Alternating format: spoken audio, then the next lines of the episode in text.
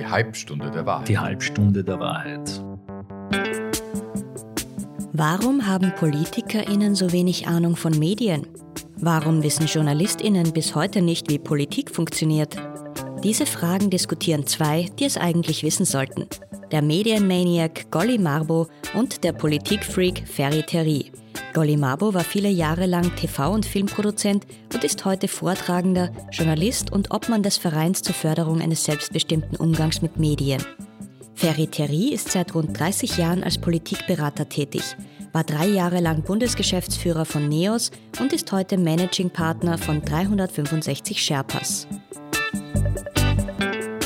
Servus Ferry. Servus Golli. Schön dich zu sehen. Ebenso, ebenso. Wie geht's dir? Gar nicht so schlecht. Ich will, dass es mir gut geht, hat mein Vater immer gesagt und das habe ich von ihm übernommen. Das ist sehr weise. Ich bin jetzt gerade da hergekommen mit der U-Bahn und hab, äh, dort wurde dort wieder fast überfallen äh, mit den diversen Gratiszeitungen, die da so verteilt werden. Es ist immer wieder erstaunlich eigentlich, was einem da fast entgeht, würde ich sagen, an Unterhaltungswert, äh, wenn man kein Abo hat von diesen Zeitungen. Da hast du gar nicht so unrecht, weil ich würde diese zwei Zeitungen, die man da zumindest in Wiener U-Bahnen nachgeworfen bekommt, schon unterscheiden. Heute hat eine ernstzunehmende journalistische Redaktion und da gibt's die Kopfnüsse vom Nusser. Und die sind durchaus interessante, hochqualitative politische Analyse in komödiantischer, unterhaltender Form. Das andere Blatt, das einem da nachgeworfen wird, das hingegen ist der schlimmste Schrott, den es, glaube ich, auf der Welt gibt. Wir, wir, nennen den Namen gar nicht, aber ich glaube, trotzdem fallen ja beide im weitesten Sinne eigentlich unter die Kategorie Boulevardmedien. Natürlich, ja, ja, klar. Boulevardmedien, wobei äh, da gibt's ja völlig zu Recht auch den Gedanken, dass Boulevardmedien nicht per se etwas Böses sein müssen. Und ich erinnere nur an diese unfassbare Wortkreation der Bildzeitung, als Papst Benedikt ernannt wurde und dann die Buchstaben gar nicht so groß sein konnten, wie das Papier Platz hatte und die Bildzeitung getitelt hat mit Wir sind Papst. Aber Sie haben es halt gut auf den Punkt gebracht, muss man auch sagen, und haben, glaube ich, da ein, durchaus auch ein, ein Gefühl angesprochen, das viele Deutsche, glaube ich, geteilt haben in diesem Moment. Ja, nachdem es davor so lang mit der Fußball-WM nicht geklappt hat, war das wirklich wichtig für dieses Land, glaube ich. Also in dem Fall vielleicht wirklich ein gutes Beispiel. Es gab ja auch äh, missglückte Headlines. Ich erinnere mich einmal, es gab ja mal in Österreich eine Boulevardzeitung namens Täglich Alles. Äh, ich glaube, in den 90er Jahren war das ungefähr. Und die hatten ja auch sich äh, jemanden geholt, der nur dafür zuständig war, Titel zu texten. Und da erinnere ich mich an diesen unsäglichen Titel, Glästil gibt die Löffler ab anlässlich der Diskussionen über den Bundespräsidenten und sein Privatleben. Und das war dann doch eher missglückt, würde ich sagen. Ja, aber das, was du da gerade beschreibst mit den eigenen Redakteurinnen und Redakteuren für die Titelgestaltung, das gibt's nach wie vor und das ist auch in Boulevardmedien durchaus relativ üblich. Ich erinnere da an den legendären Chefredakteur der Kronenzeitung, Bibi Dragon, der äh, seinerzeit jahrzehntelang zusammen mit Hans Dichern die Kronenzeitung groß gemacht hat. Der hat sich explizit das Recht vorbehalten, die Titel zu gestalten. Das war nicht Sache der Redakteurinnen und Journalistinnen, die das geschrieben haben, sondern er hat das entschieden, wie die Überschriften ausschauen. Da sieht man, wie wichtig Titelzeilen sind äh, und insbesondere für die Politik. Und das würde mich ja eigentlich interessieren, mal das mit dir zu besprechen, dieses Verhältnis zwischen Boulevardmedien und Politik. Woher kommt eigentlich der Name Boulevardmedien? Also das muss ja was mit der Straße zu tun haben, weil das ist das französische Wort dafür, für eine große, breite Straße. In England sagt man dazu Yellow Press, was, glaube ich, eher was mit billig zu tun hat, vermutlich. Aber, Aber du hast schon die zwei wichtigen Kriterien angesprochen. Es geht um eine Zugänglichkeit für breite Gruppen der Gesellschaft. Das heißt, es muss niederschwellig sein, es muss in einfacher Sprache gehalten sein oder in pointierter Sprache. Und ähm, es ähm, muss natürlich auch einen hohen Bildanteil haben. Es ist nicht nur Information über geschriebenes Wort und nicht über den Titel, der eine große Rolle spielt, aber eine noch viel größere Rolle spielt dann, dass der österreichische Fußballer Alaba weinend am Titelblatt ist. Das sind die Momente, die Österreich bewegen. Aber umso wichtiger, deswegen glaube ich, ist der Boulevard ja für die Politik, weil dort wird auch Meinung gemacht und mit einer enormen Reichweite. Also wenn ich mir anschaue, in Österreich die Kronenzeitung wird jeden Tag von 1,9 Millionen Österreicherinnen und Österreichern gelesen. Das ist eine Reichweite von 25 Prozent. Ich erinnere mich, die Kronenzeitung lag schon mal bei 40 Prozent, äh, vor 20 Jahren ungefähr. Das kann man sich heute überhaupt gar nicht mehr vorstellen. Also 40 Prozent ist ja wirklich atemberaubend. Aber es sind noch 25 enorm viel. Also muss ja die Politik ein Interesse haben, auch in diesen Boulevardmedien gut vorzukommen, weil wenn ich weiß, ich habe eine Botschaft, die ich absetzen will und ich habe eine Zeitung, mit der ich schon ein Viertel der Bevölkerung erreiche, ich meine, klar, dass die wichtig ist. Da muss man wieder unterscheiden zwischen Boulevardmedien, die eigene Agenda verfolgen. Beispielsweise die Kronenzeitung in Österreich ist ja ein Blatt, das nicht nur berichtet, sondern selber auch initiativ wird. Meistens übrigens für gute Sachen im Sinne des Umweltschutzes, Umweltschutzes. Heimburg etc aber manchmal vielleicht auch mit Ideen, die uns nicht so gut gefallen, wie wenn sie gegen das Mahnmal für äh, die Erinnerung an die Opfer jüdischer KZs sind. Aber journalistisch ist das eigentlich nicht. Nein, das ist äh, zumindest nicht nach unserem westeuropäischen Verständnis. In Amerika ist es völlig normal. Da hast du die Zeitungen, die zu den Demokraten zu rechnen sind und die Zeitungen, die zu den Republikanern zu rechnen sind und damit auch deren Agendas mit übernehmen. Hier in Westeuropa ist das nicht der Fall. Übrigens nur aus einem rein marktwirtschaftlichen Grund. Man ist draufgekommen, dass man mehr Blätter verkaufen kann, wenn man sich unabhängig nennt. Die Ursprünge der Zeitungen auch in Europa war eine parteiische. Ich habe meine Meinungen unter die Leute gebracht. Ich habe Flugblätter verteilt. Das war der Anfang, um eigene Ideen zu transportieren. Und diese Ideen bleiben dann aber beschränkt auf diese Zielgruppe. Hingegen die unabhängige Berichterstattung, die ist ja eigentlich offen für alle. Und deshalb deklarieren sich Boulevardmedien so selten. Und darauf wollte ich hinaus. Die Krone macht eigentlich etwas sehr Riskantes. Sie deklariert sich immer wieder. Ich finde das sogar in dem Zusammenhang eher sympathisch als die anderen Boulevardblätter. Die sind nur click-based. Das heißt, da wird das geschrieben, von dem man glaubt, dass es am nächsten Tag die Leute lesen wollen. Das heißt, der Fellner beispielsweise, dem wird nachgesagt, er kontrolliert die Klicks von den Artikeln im Online-Angebot und die Themen, die am meisten angeklickt wurden, die finden sich am nächsten Tag im Print-Angebot wieder.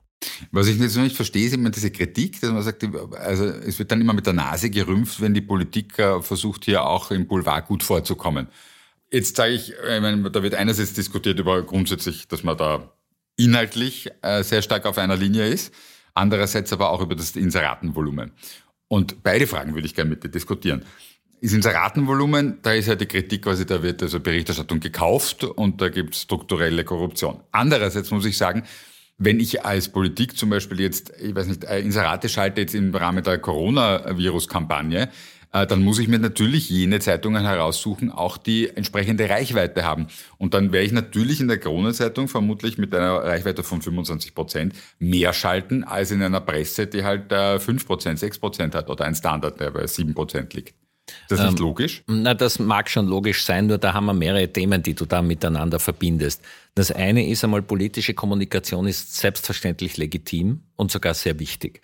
Und wenn ich jetzt informieren würde, wo ich mich impfen lassen kann, nach welchen Kriterien gereiht wurde, wenn ich Dinge vor allem auch transportiere, die vielleicht in der Berichterstattung zu kurz kommen, wie ein Klimawandel-Appell, dass wir deshalb mehr öffentlichen Verkehr brauchen aus den und den Gründen etc. Das sind alles politische Inhalte, die ich sehr wichtig finde, wenn sie auch kommuniziert werden über breite Plattformen. Wenn ich aber verdeckte ideologische Werbung mache oder sogar persönliche Werbung mache, wie das früher der Fall war, wenn der Werner Feimann auf jedem zweiten Inserat als Persönlichkeit auch abgebildet war, was heute nicht mehr erlaubt ist, oder wenn ich beispielsweise ein Weltbild transportiere, jetzt bei der ganzen Schau auf dich, Schau auf mich Kampagne, wo äh, nur Mittelstandsfamilien ohne Diversität, ohne Migrationshintergrund, ohne Behinderung vorkommen, dann ist das nicht mehr politische Kommunikation, die ich legitim finde, sondern dann ist das politische Werbung, wo ich nur ausnütze, das Massenmedium und seine Auflage, damit ich damit sozusagen ein Weltbild transportiere, das ich überschwappen lassen will über diese vermeintliche gut gemeinte Information. Schon, aber das ist jetzt eine Kritik an der Kampagne, das kann man diskutieren, aber das ist ja unabhängig von der Frage, ob es sinnvoll ist, in Boulevardmedien zu inserieren. Und meine Aussage ist ja, wenn ich als Politik möglichst viele Menschen erreichen will, dann muss ich mir natürlich auch die Reichweiten anschauen. Und dann ist eigentlich fast logisch, dass ich in der Krone-Zeitung vermutlich viermal so viel inseriere wie in der Presse. Ja, das sind wieder mehrere Aspekte. Verzeih, wenn ich da dauernd ein bisschen ausweichend antworte oder versuche, unterschiedliche Gedanken reinzubringen. Der eine Gedanke ist, die Quantität allein macht noch keine Meinungsbildung. Das, glaube ich, brauche ich dir als politischen Menschen nicht zu erklären. Es ist oft wichtiger, dass ich verantwortliche, meinungsprägende Persönlichkeiten erreiche mit Sachinformationen, als dass ich die Gießkanne ausschütte. Das Zweite, die Ideen, die in den Boulevardmedien transportiert werden, Stichwort Click-based, Artikel sind meistens rückwärtsgewandt. Das heißt, ich kann in der politischen Kommunikation in diesen Massenmedien, und da hat die inhaltliche Qualität der Kampagnen spielt da schon eine große Rolle, eigentlich nur mehr vom Gleichen transportieren und kaum etwas Neues. Weil das wird bei der Publikumsgruppe, die diese Zeitungen normalerweise lesen, nicht unbedingt wahrgenommen werden. Aber was würdest jetzt du machen, angenommen, du wärst jetzt der Kommunikationschef der Bundesregierung? Würdest du dann in diese Medien gehen?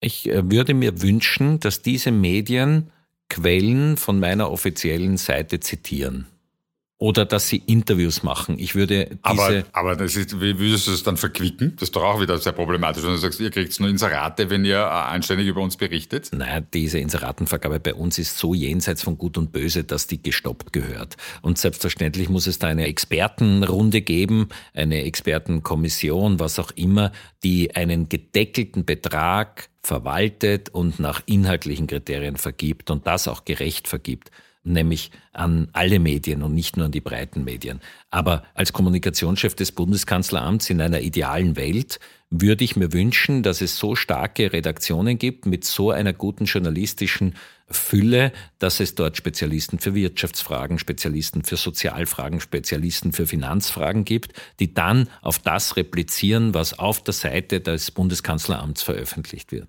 Gut, da sind wir beim Thema Medienförderung und da gibt es ja jetzt Initiativen in diese Richtung, die auch stärker jetzt an Qualität ausgerichtet sind, an der Zahl der Journalistinnen und Journalisten dort in der Redaktion und so weiter. Und verzeih, wenn ich noch einmal diesen Punkt der Korruption anspreche. Völlig zu Recht hat der ORF beispielsweise die Clips der Bundesregierung kostenfrei gespielt. Die Privatmedien aber haben Geld dafür bekommen. Und die Printmedien haben für die Inserate auch sehr, sehr viel Geld bekommen. Das heißt, die Kronenzeitung oder auch der Kurier oder auch Österreich haben von Schau auf mich, Schau auf dich unfassbar profitiert. Ja, aber wie gesagt, das war auch eine große Kampagne und äh, wahrscheinlich die wichtigste Kampagne und wahrscheinlich in der Zeit auch für die Medien durchaus wichtiger als Existenzsicherung. Also äh, ist da sozusagen wahrscheinlich auch noch ein politischer Auftrag mitgelaufen. Aber deshalb gibt es ja dann diese schrecklichen Demonstrationen, wo die Leute eben das Gefühl haben, die Journalisten sind mit der Regierung im Backel und schreiben nicht mehr kritisch genug. Und das entsteht logischerweise durch derartige Werbekampagnen. Ja? Und diese Wahrnehmung, die Sichtbarkeit der Regierenden in dem Fall war sicher kontraproduktiv. Eine Gemeinsamkeit von Politik und Medienalltag sind regelmäßige Briefings zu aktuellen Themen. Darum gibt es auch in diesem Podcast ein Briefing, immer zu einem Thema, das Politik und Medien verbindet. Der Begriff Boulevard stammt aus dem Französischen und bedeutet übersetzt breite Straße. Denn Boulevardmedien waren in ihren Anfangszeiten nur als Straßenzeitungen und nicht im Abonnement erhältlich. Die drei größten Boulevardzeitungen in Österreich sind die Kronenzeitung, Österreich und Heute. Die Kronenzeitung verzeichnete im Jahr 2020 durchschnittlich 1,9 Millionen tägliche Leserinnen und eine nationale Reichweite von 25 Prozent. Im Unterschied zur Kronenzeitung sind Österreich und Heute gratis erhältlich. Zweitstärkstes Boulevardmedium ist heute mit 714.000 täglichen LeserInnen und einer nationalen Reichweite von 9,5 Prozent. Österreich wird von 564.000 Menschen täglich gelesen und verfügt über eine Reichweite von 7,5 Prozent. Auch im Zahlenvergleich mit anderen österreichischen Medien schneiden alle drei Blätter sehr gut ab. Im Ranking der auflagenstärksten Tageszeitungen Österreichs belegen die Kronenzeitung, Österreich und heute die Plätze 1, 3 und 4. Die kleine Zeitung belegt mit 765.000 täglichen Leserinnen und einer Reichweite von 10,2 Prozent Platz 2.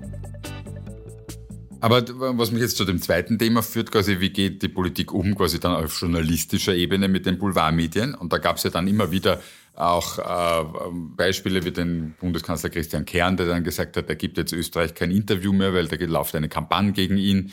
Oder der Werner Feimer, der nicht mehr in die ZIP 2, ist jetzt kein Boulevardmedium, aber dann auch Interviews in der ZIP 2 teilweise verweigert hat. Wolfgang Schüssel hat mit der Krone nicht mehr geredet und die Wahl trotzdem gewonnen. Ja, aber ist das legitim als Politiker zu sagen, äh, ich rede mit diesen Medien nicht mehr? Was sagst du als Medienvertreter dazu? Nein, ich würde mir sogar wünschen, dass sie viel vorsichtiger umgehen mit der Präsenz in Medien. Ja, aber das kann doch nicht, jetzt rede ich, nehme ich deine Rolle ein, das kann doch nicht das Interesse der Medien sein, dass äh, die Politik sich ihnen verweigert. Ich finde, wir leben in einer Partnerschaft und wir machen nicht das Gleiche und wir sind nicht eine amorphe äh, Masse, die irgendwie so eh zusammenklebt, sondern wir haben unsere Arbeit zu machen als Journalistinnen und Journalisten, wo Politikerinnen und Politiker spüren, dass wir sie ernst nehmen und dass wir ihre Worte sinnstiftend und sinngemäß übersetzen wollen und sie nicht aufplatteln. Und ich glaube, dass der Herr Kern da völlig zu Recht auch äh, getroffen war, weil er persönlich einfach attackiert wurde. Ich kann mich gut erinnern, dass der Wolfgang Schüssel seine Gründe hatte, nicht mehr in die Krone zu gehen. Das hat dann mit der Qualität der Berichterstattung über diese beiden Menschen und ihre Familien, ihr Umfeld und so weiter zu tun. Und da ist es das gute Recht eines Betroffenen, sich auch zurückzuziehen und zu sagen, ich gebe jenen Medien ein Interview, die qualitätsvoll, nicht hörig und nicht mir nach dem Mund redend, aber in einer kritischen Auseinandersetzung, die ich dem Beruf angemessen empfinde, berichten. Also ich bin heute in einer ganz falschen Rolle, sehe ich schon, weil ich muss jetzt die Medienrolle einnehmen, die eigentlich deine wäre. Aber äh, es gibt doch auch viele in der Politik, die dann genau das argumentieren, die dann sagen, da wird nicht objektiv berichtet und in Wirklichkeit gefällt ihnen einfach nur nicht, was diese Medien machen. Also wenn ich nach Ungarn schaue, redet auch der Orban und die ungarische Regierung mit manchen Medien nicht, weil sie äh, sagen, die sind ungarnfeindlich. Die, denen gefällt halt kritischer Journalismus nicht. Also die Abgrenzung ist schon heikel. Die Abgrenzung äh, ist heikel, aber und in Wirklichkeit hat, hat ja die Politik dann auch die Verantwortung, quasi auch Rede und Antwort zu stehen für das, was sie tun für die Bevölkerung als Diener des Staates. Völlig richtig, völlig d'accord, aber da ist das Problem, dass wir immer Äpfel mit Birnen vergleichen. Die Situation in Ungarn ist die einer illiberalen Demokratie. Das hat nichts mit unserem gesellschaftlichen Niveau in Österreich zu tun. Du hast recht, wäre den Anfängen und deshalb bin ich so allergisch auf diese Inseratenkorruption, die da stattfindet, weil die ist ja nichts anderes als was der Orban macht. Man kauft sich die Medien. Bei uns ist es halt über die sozusagen Gefügigmachung durch wirtschaftliche Unterstützung, um es einmal vorsichtig zu formulieren. In Ungarn ist halt schon zwei Schritte weiter. Aber während den Anfängen, und du hast natürlich recht, das darf nie passieren und ein Politiker, eine Politikerin müssen immer der Öffentlichkeit zur Verfügung stehen und dort Frage und Antwort stehen. Aber sie haben auch ein Recht auf Qualitätsbetreuung und auf Vis-à-vis, die das können. Und natürlich muss man auch sagen, also was gerade diese Inseratenbudgets betrifft, die ich vorher angesprochen habe, wenn ich der da auch sozusagen ein Argument in den Mund legen kann. Das Problem ist ja tatsächlich, dass ja die Kronenzeitung nicht das Vierfache von der Presse, was der Reichweite entsprechen würde, an Inseraten bekommt, sondern weitaus mehr, also in Relation eigentlich da äh, übervorteilt oder sozusagen bevorzugt wird, so muss man korrekterweise sagen. Die Preise sagen. kennst nämlich du wahrscheinlich besser aus deiner Zeit als politisch Tätiger. Ich weiß gar nicht so wirklich, was man dafür zahlt. Mir ist nur klar, dass die Titelblätter auf all diesen Zeitungen sau viel Geld kosten. Um dort zu inserieren, ja. Ey, aber ich, also trotzdem ist es halt sozusagen eine heikle Geschichte, quasi, wie sucht man sich aus, wo man inseriert, mit wem man Interviews führt und wie macht man sich die Medien gefügig?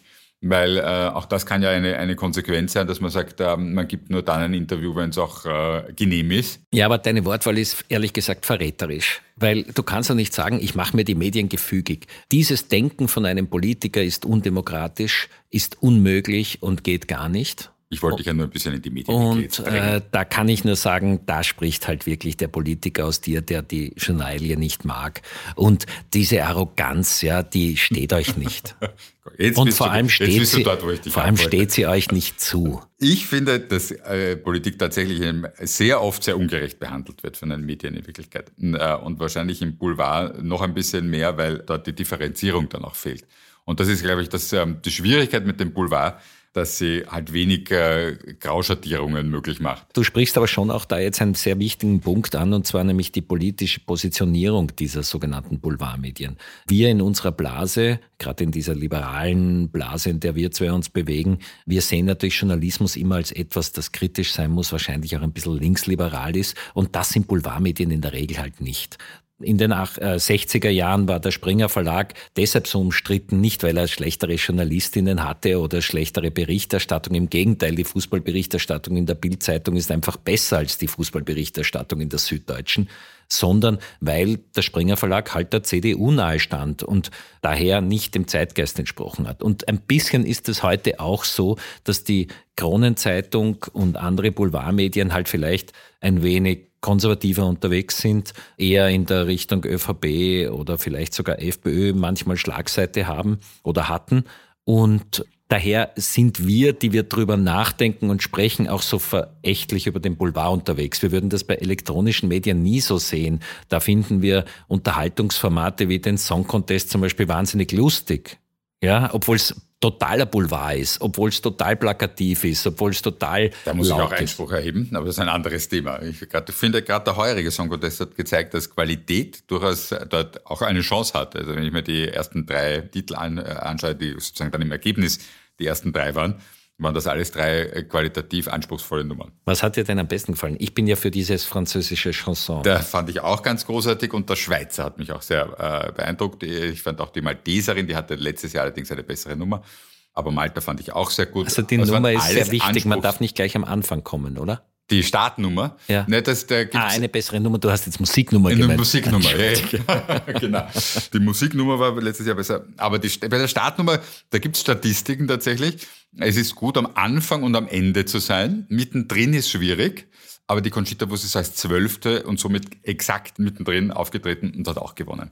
Also man hat Chancen. Und da siehst du auch wieder, wie der Boulevard auf sogenannte Randgruppen dann auf einmal agieren kann und reagieren kann, wenn das eine öffentliche breite Zustimmung erfährt. Das heißt, der Boulevard spiegelt natürlich schon die Stimmung im Land wieder. Conchita Wurst wäre eigentlich eine Außenseiterin und hätte sonst wahrscheinlich es selten auf ein Titelblatt von der Kronenzeitung gebracht, außer man hätte verächtlich äh, sich irgendwie lustig machen wollen über homosexuelle Menschen. Aber durch die Legitimation dass die Mehrheit abgestimmt hat, dass das das Siegerlied ist, wird es auch salonfähig in den Boulevardmedien. Und so können wir da natürlich schon viel ablesen, muss man zugeben, und auch in einem guten Sinne ablesen, was so vielleicht die Mehrheit der Österreicherinnen denkt. Wobei lustigerweise die Österreicherinnen und Österreicher ja die einzigen waren, die nichts beigetragen haben zum Erfolg von der Conchita Wurst, weil sie wurde ja von restlichen Europa gewählt und die Österreicher durften ja nicht abstimmen für Conchita und waren auch nicht bei der Auswahl äh, involviert, weil sie hat der ORF diesmal alleine damals alleine getroffen. Wir können ja auch nichts dafür für unsere schöne Landschaft und glauben, wir sind gute Gastgeber. Wir können auch nichts dafür für das Wasser, das wir haben und glauben, Aber wir sind besser, weil wir keinen Atomstrom brauchen. Wir sind ja total schizophrene unsympathische und ich weiß nicht was. Aber um zurückzukommen auf das Thema Boulevard, was ich schon interessant finde, ist, das hast du ja schon angesprochen, ist eben, dass der Boulevard dann auch einen Riecher hat für das, für eine Stimmung in der Bevölkerung. Und ich bin ja immer wieder erstaunt, dass zum Beispiel die Bildzeitung gerade in der ganzen Flüchtlingsmigrationsfrage ja durchaus sehr äh, auf der, sozusagen auf der humanistischen Seite gestanden ist eine Zeit lang. Und im Sinne auch sozusagen was für ein, eine tolle Leistung der Deutschland jetzt äh, vollbringt und auch die Kronenzeitung ja dann bei der einen oder anderen Abschiebung eine sehr humane Position eingenommen hat und eigentlich gegen Abschiebungen geschrieben hat und das durchaus gar nicht der, Regierungs, äh, der Regierung gar nicht so gut geschmeckt hat. Hier hast du jetzt etwas angesprochen, was man vielleicht auch in der Beschreibung vom Boulevard noch erwähnen sollte. Du hast unterschiedliche Köpfe, die innerhalb der Zeitungen oder der Publikationen für unterschiedliches stehen. Gerade bei der Kronenzeitung ist das besonders gut nachvollziehbar. Du hast dort die Doris Vettermann, eine liberale, weltoffene Innenpolitikjournalistin. Du hast auf der anderen Seite einen gewissen Michael Chanet, der wirklich das tiefste reaktionäre Gedankenmodell in seinem Kopf zu haben scheint, das man sich überhaupt für 2021 noch vorstellen kann. Das löst aber jetzt bei denen, die der Zeitung gegenüber wohlwollend sind, auf jeden Fall irgendwie so das Gefühl aus, ich bin dort zu Hause, weil entweder fühle ich mich der Vettermann zugetan oder dem Chanet. Und beide haben das Gefühl, sie sind in der Krone vertreten. Und das ist so das Geheimnis, das Boulevard gelingen muss. Der Hans Dichand hat immer gesagt, bei mir schreiben Menschen genau das, was sie denken und da können sich dann die Bürgerinnen eben mit diesen Menschen solidarisieren. Und er hat natürlich sehr geschickt dort für den Nenning genauso Platz gehabt wie, wie für den Trost oder für den Stabal. Und die Meinung, die dann durch die Redaktion nicht gekommen ist, ist dann spätestens über Leserbriefe gekommen, von denen ja der eine oder andere angeblich auch vom Herrn Dichand geschrieben wurde. Cato hat er sich genannt. Aber als Leserbriefschreiber, glaube ich, hat er, hat er viele verschiedene Namen gehabt. Cato war noch seine Kolumne. Aber äh, also ich finde ein, ein markantes Beispiel für dieses Verhältnis Politik-Boulevard äh, ist ja auch das Ibiza-Video, weil da ging es ja zum Beispiel ganz maßgeblich darum, dass äh, Strache davon gesprochen hat, wie man quasi die Kronenzeitung äh, äh, vereinnahmen kann und dafür sorgt, dass die Kronenzeitung dann im Sinne der FPÖ berichtet im Sinne, wie er es also schaffen kann, die Redaktion dort entsprechend zu unterwandern. Und das zeigt also, wie wichtig äh, sie und wie einflussreich sie erkannt wird für die Politik. Sowieso, das ist ja, im Grunde hat es ja das, was der Strache wollte, hat ja die ÖVP längst gemacht mit der Beteiligung des Benko an der Kronenzeitung. Und ähm, man könnte ja sagen, dass die Eigentümerschaften in Österreich sowieso relativ problematisch sind. Aber das alleine macht es nicht aus. Es kommt dann schon auch auf dieses unglaubliche handwerkliche Gefühl an, dass du so ein Boulevard platzieren kannst. Der Herr Fellner auf der anderen Seite, das muss man ja auch zugeben, schafft es halt mit Lautstärke, schafft es mit sexualisierter Darstellung. Also wenn du dort ein Bild über jetzt werden die Jüngeren geimpft, kannst du sicher sein, es ist eine blonde Frau mit tiefem Ausschnitt. Als Foto daneben. Weil so das, schauen alle Jüngeren aus. Weil so ist das jetzt, wenn die Jüngeren, wann werden die endlich geimpft? könnte auch daneben stehen. Und es wäre wieder die blonde, schöne junge Frau mit tiefem Ausschnitt. Der macht das halt über die sexualisierte Idee, der macht es über die Aufgeregtheit, über die Gereiztheit, holt sehr viel Sprache aus den sozialen Medien ins Blatt und hat hier dieses Zeitphänomen aufgegriffen. Das ist aber wirklich eine Stufe drunter und ist nicht das, was eine gute Boulevardzeitung ausmacht. Aber was macht eine gute Boulevardzeitung aus? Dass sie trotzdem journalistisch sauber ist, ja, dass sie zum Beispiel nicht dauernd verklagt wird wegen Falschmeldungen, nicht dauernd Richtigstellungen drucken muss. Das wirst du bei der Bildzeitung nicht erleben. Was die schreiben, stimmt. Weil sie ist äh, gut recherchieren. Wobei das war, also ich erinnere mich, das war doch diese Drosten-Geschichte im Jahr 2020, glaube ich, da hat die Bildzeitung ein bisschen daneben gegriffen. Natürlich können Fehler passieren, aber das passiert ja sogar dem Standard oder auch der Presse. Also du würdest sagen, zum Beispiel in der Krone-Zeitung, die Sachen sind alle immer gut fundiert und gut recherchiert. Obwohl sie angeblich keinen APA-Anschluss haben, was ich für ein Gerücht halte, äh, vielleicht auch gestreut von den Konkurrentinnen. Ja, ja, würde ich sagen, die sind in der Regel doppelt gecheckt, ja. Aber die, die haben halt eine, eine fette Redaktion, die das ausgleicht. Deshalb wären sie ja auch damals von Trotzter am meisten gefördert worden, wenn der sein Gesetz durchgebracht hätte, weil der wollte ja eine Presseförderung dahingehend umbauen, dass es um die Anzahl von Journalistinnen in einer Redaktion geht. Und so hätte die österreichische Presseförderung der Kronenzeitung den mit Abstand größten Anteil an Presseförderung gezahlt. Aber das hat der ÖVP Grün hat dann was in die Richtung beschlossen. Ja, wir sollten ja auch über die Arbeitsplätze sprechen, nur das muss irgendwie in Relation stehen, ob ich nicht am Markt sowieso realisiere oder ob ich sozusagen durch ein Nischenprodukt im Hinblick auf ausführlichere Berichterstattung, im Hinblick auf Nischenberichterstattung wie Wirtschaft oder, oder Wissenschaft andere Notwendigkeiten habe an Unterstützung des Staates. Also das heißt, äh, wenn man zusammenfasst, eigentlich, also es gibt gute und schlechte Boulevardmedien, habe ich jetzt gelernt von dir. Und die Politik darf schon auch äh, selektieren. Hast du jetzt sozusagen deinen Segen ich, gegeben? Ich danke dir, dass du mir zuhörst. Ja, ich, das sehe ich als fast als meine Hauptaufgabe hier in diesem Podcast. Ja, und ich freue mich schon auf die nächste Predigt, die ich dann in der nächsten Folge wieder halten darf. und meinen Kommentar dazu. Lass deine Mutter grüßen. Natürlich, wie immer. Vielen Dank. Die Halbstunde der Wahrheit wird durch ihre Hörerinnen und Hörer finanziert. Sie können die Sendung unterstützen auf www.vsum.tv. Ein Podcast des Vereins zur Förderung eines selbstbestimmten Umgangs mit Medien Abrufbar überall, wo es Podcasts gibt. Produktion Inspiris Film.